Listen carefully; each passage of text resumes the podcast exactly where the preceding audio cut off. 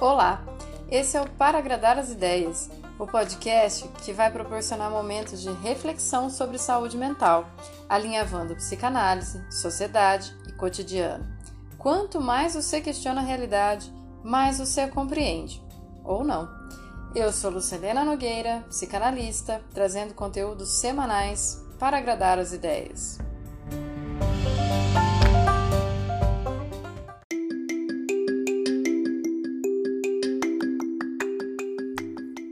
Episódio de hoje: O preço de evitar conflitos.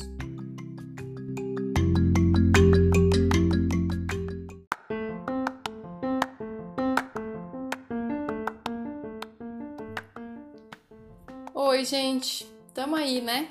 Nessa luta semanal para dialogar sobre saúde mental, tirando os vários pelinhos dos ovos que faziam a gente pensar que isso antes era coisa de louco ou de psiquiatra mas agora a gente já está mais tranquilo para admitir que é de e para todo mundo.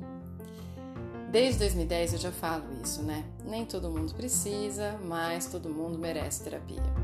E hoje eu escolhi falar sobre conflitos, porque de verdade, por mais calmo que alguém pareça, sempre vai ter um conflito ali. Às vezes não vai ter para fora, mas para dentro tá uma zona. Então vamos falar disso Vamos pôr para fora essa formiguinha que te circula, vai. Primeiro, sabe por que a gente não gosta de parecer que tem conflito? Porque a gente prefere preservar uma imagem de coerência, de que a gente sabe da gente, de que a gente tá muito organizado por dentro, que a gente segura as pontas. Nessa altura do campeonato, o que eu vou te contar já nem é novidade, né? Mas sendo Freud, a gente mantém o respeito. O eu não é senhor dentro da própria casa. Vamos primeiro localizar esses senhores, quem são essas pessoas e de que casa a gente está falando, né? Eu não sei se eu começo a ser repetitiva, mas a gente já falou aqui brevemente sobre o superego, o ego ou o eu, o id ou o isso. As três instâncias inconscientes que vão fazendo de você você, mesmo que você não se saiba por inteiro. Daí eu chamo Lacan para contar pra gente aqui que sempre haverá um resto. Por que um resto? Ai, meus queridos, porque desde o começo a gente é conflito, né? Os conflitos são constituintes do ser humano. Conflito entre pulsão de vida e de morte, entre desejo e defesa, entre amor e ódio, entre a paz da servidão e o tesão da rebeldia. Nem sempre tão binário assim, mas não tem quem escape. Porque se dentro da gente tem essa eterna disputa entre afetos e ideias e pulsões, é, esperando todos para serem reunidos de alguma forma, imagina quando a gente junta tudo isso com a de tudo isso dos outros. Agora multiplica os outros pela quantidade de pessoas no mundo. Eita, dá uma confusão, né? Prova simples. Uva passa no Natal. Todo ano a mesma chatice nas redes. Horário de verão, se é bom ou não. Vixe, gente, alguém tirou essa treta da gente, né? Não sei nem se deu tempo de discutir. Risquinho azul no zap, o mundo discutindo, né? Se é melhor deixar o risquinho azul ou não, porque vai que o outro vê que você viu a mensagem e não respondeu na hora que ele passou. Nossa, quantos relacionamentos não ficam dependentes disso? E agora, a chuva de lives. Será que é bom ou não? Será que eu assisto ou não? Ai, que chatice tanta gente fazendo. Olhando assim, do lado de fora, eu vou dar uma dica. Quando esses pequenos conflitinhos aparecem, é uma forma das pessoas formarem seu exército de, de validação de opinião. Pois se mais gente pensa como eu, fica mais fácil defender a minha opinião. Epa, perigo! Se já não sou senhor dentro da minha própria casa e eu só sigo a opinião dos outros, pode ser que eu não seja senhor fora dela também. Pode ser que eu seja sempre levado pelo efeito manada. Perigo, perigo, né? Vamos sempre prestar atenção e lembrar de que é preciso refletir e pensar com a própria cabeça. Esse é o preço de evitar o conflito. Acabar descobrindo que, que abrir mão de se colocar por medo ou por qualquer outra coisa vai fazendo com que você desapareça e aos poucos vai sendo desconsiderado pelos outros, porque se você é sempre neutro, quem vai relevar a sua demanda? Quem vai entender a sua importância? Você vai desaparecer. Daí sobram só dois lados: o lado do a favor ou do contra, e onde você se encaixa. Às vezes você não quer se encaixar, fica isento e submetido à decisão dos outros. Isso vale para tudo, tá? Eu já vi relações duradouras, né, em que um sempre evitou dizer coisas simples do tipo, ai, não gosto quando você faz isso, porque achou que se contasse isso ia por tudo a perder, né? É, eu já vi gente que comeu coisa que não gostou, achando que se contasse que não gostou, é, ia desrespeitar quem cozinhou, esquecendo que podia simplesmente dizer: olha, não, obrigado, não gosto disso, não como isso, ou então, ai, né, obrigado por ter feito, obrigado pela intenção, mas, né, não se posiciona. Tem gente que atura as piores humilhações só para não ter que entrar num, num conflito, é, ou achando que se se posicionar vai acabar decepcionando a expectativa de obediência que esperam dela, né? Daí a gente tem um monte de facilitação para relacionamento abusivo, né? Enfim, são várias as possibilidades do porquê e como isso acontece. A gente não vai dar conta de todas elas aqui. Mas uma delas é o laço social. Lembra dele lá do comecinho?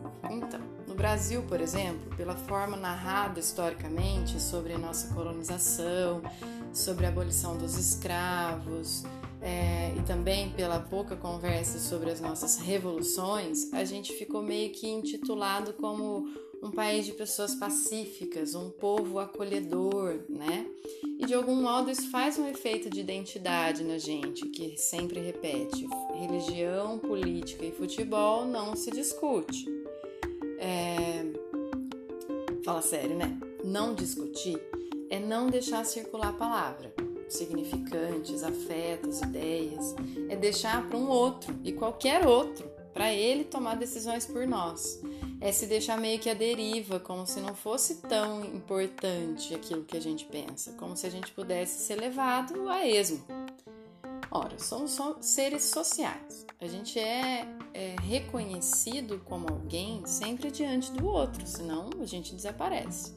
Então, meus queridos, é preciso ser responsáveis por nossas escolhas. É, é saber decidir que até não escolher é uma decisão se fazer neutro é decidir desaparecer. Não se posicionar achando que isso vai evitar um conflito é distorcer o objetivo de um conflito, porque ele serve para que, diante de forças opostas, a gente encontre um caminho mediável. Por isso que o superego é rígido, juiz, cheio de regras e leis, e o isso ou id são uma bagunça de pulsões, desejos livres pedindo vias de satisfação para o eu o ego, encontrar um caminho ali possível que poupe sofrimento e ainda assim se constitua como lugar identitário. O eu não é senhor dentro da própria casa, porque ele está a serviço dessa mediação. Ele não comanda nada. Aquilo que você faz de forma consciente foi uma mediação entre os impactos de deixar mais espaço para o superego ou para o isso, e o eu achou ali uma via possível tempo todo. Então, toda vez que a gente se recusa a entrar num conflito externo com alguém ou, ou por alguma coisa, a gente gera internamente um outro conflito. Será que eu fiz certo? Será que eu não devia ter feito? Será que por sorte as coisas melhoram sem eu ter que me envolver? Né?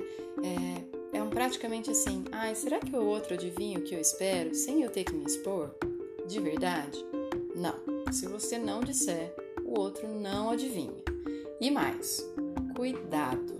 Quando você simplesmente se submete ao que está posto sem questionar, você também desaparece. E daí ninguém nem está nem preocupado em adivinhar o que você está querendo, tipo, está desconsiderado. Quer uma prova? E daí, se fica azul o sinal do zap? É o sinal do zap que manda no seu tempo de responder as mensagens? Ou é você que usa um aplicativo? E daí, se tem uva passa no Natal? Você não gosta, você tira do seu prato. E daí que tem um milhão de lives? Você assiste a que você quiser E pode decidir isso com sinceridade. Fazer isso até te alivia imediatamente da sensação de que tá todo mundo vendo e você tá de fora. Pelo contrário, você tá bem por dentro das tuas escolhas, das tuas necessidades, dos teus limites.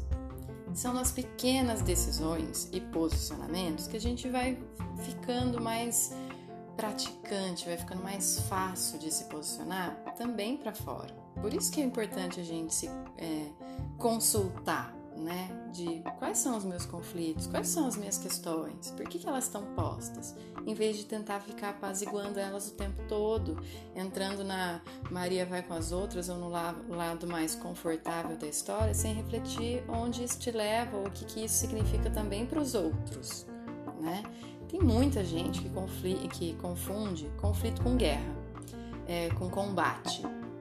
E daí, assim que identifica um conflito, vai com toda a voracidade impor a sua forma de ver, aniquilando ainda mais a possibilidade de mediação.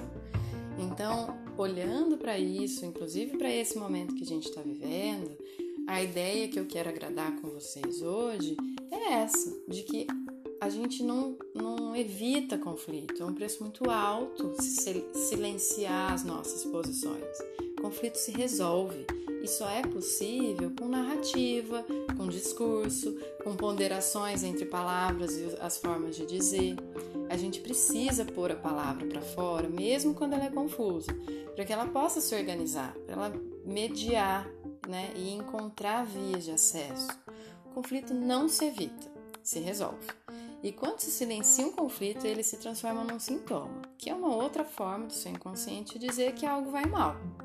Projetando para perspectiva social, que para mim é impossível dissociar, vamos considerar que tem muita gente fazendo um discurso quase que de apelo à morte, né? Mas quem optar por cuidar da vida precisa começar a desejar isso em voz alta, para encontrar eco e força nesse discurso, para que quem estiver se sentindo sozinho descubra que não está mais tão sozinho assim, para que possa existir uma percepção que acolha as variáveis, né, entre é, o medo de ficar paralisado e não trabalhar versus o medo de, de sair na rua e morrer. É só quando a gente discute, quando a gente coloca os conflitos na mesa, que a gente é capaz de encontrar outras soluções. A gente precisa ajudar de alguma forma a compor esses, esses discursos, essas variáveis, para a gente ajudar todo mundo a passar por isso, né? Enfim, acho que quando a gente se dispõe a falar o que sente, com a tranquilidade de que a gente não está pronto, de que a gente não tem certezas absolutas, que a gente também está passando por tudo isso sem saber o norte, a gente está olhando com, com carinho para os nossos limites, para os nossos afetos e possibilitando outras ideias, né? De que talvez quando você guarda para você algo que você imagina que vai ser conflituoso para o outro, então você vai poupar, você também está se recusando, talvez, a oferecer uma ajuda, a oferecer um, um outro ponto de vista, algo que podia acrescentar na possibilidade. Enfim, boa semana para todo mundo, na medida em que cada um se responsabiliza para fazer esse bom, né, esse possível, né? E eu espero que, que a gente vá conseguindo mediar todos os conflitos postos diariamente, internos ou externos, na nossa dúvida se a gente está de bom humor ou se a gente liga o jornal é, e o que, que vai ser dali para frente. Tudo bem? Quero mesmo que todo mundo se sinta livre para pensar com as próprias cabeças. Não precisa pensar igual ao outro. Pensa sozinho, né? Daí, a partir disso, que você oferece para o outro. Pode ser que um dia você tenha encontrado uma conduta, uma postura e que daqui a pouco ela não serve mais. E é só quando você se permite olhar que você tem que fazer sobre isso. Tudo bem? Vou deixar vocês por aqui. Quem gostou, compartilha, ajuda a fazer eco e, como sempre, me dê feedbacks, né? Os meus biscoitinhos aí porque através das críticas, dos palpites, das dicas, das propostas, que a gente vai continuar aqui semanalmente agradando as ideias. Quem gostou, segue no Insta, arroba para agradar as ideias. E se precisar, me manda um e-mail, p.agradar.as.ideias.gmail.com. Abraço, gente. Até semana que vem.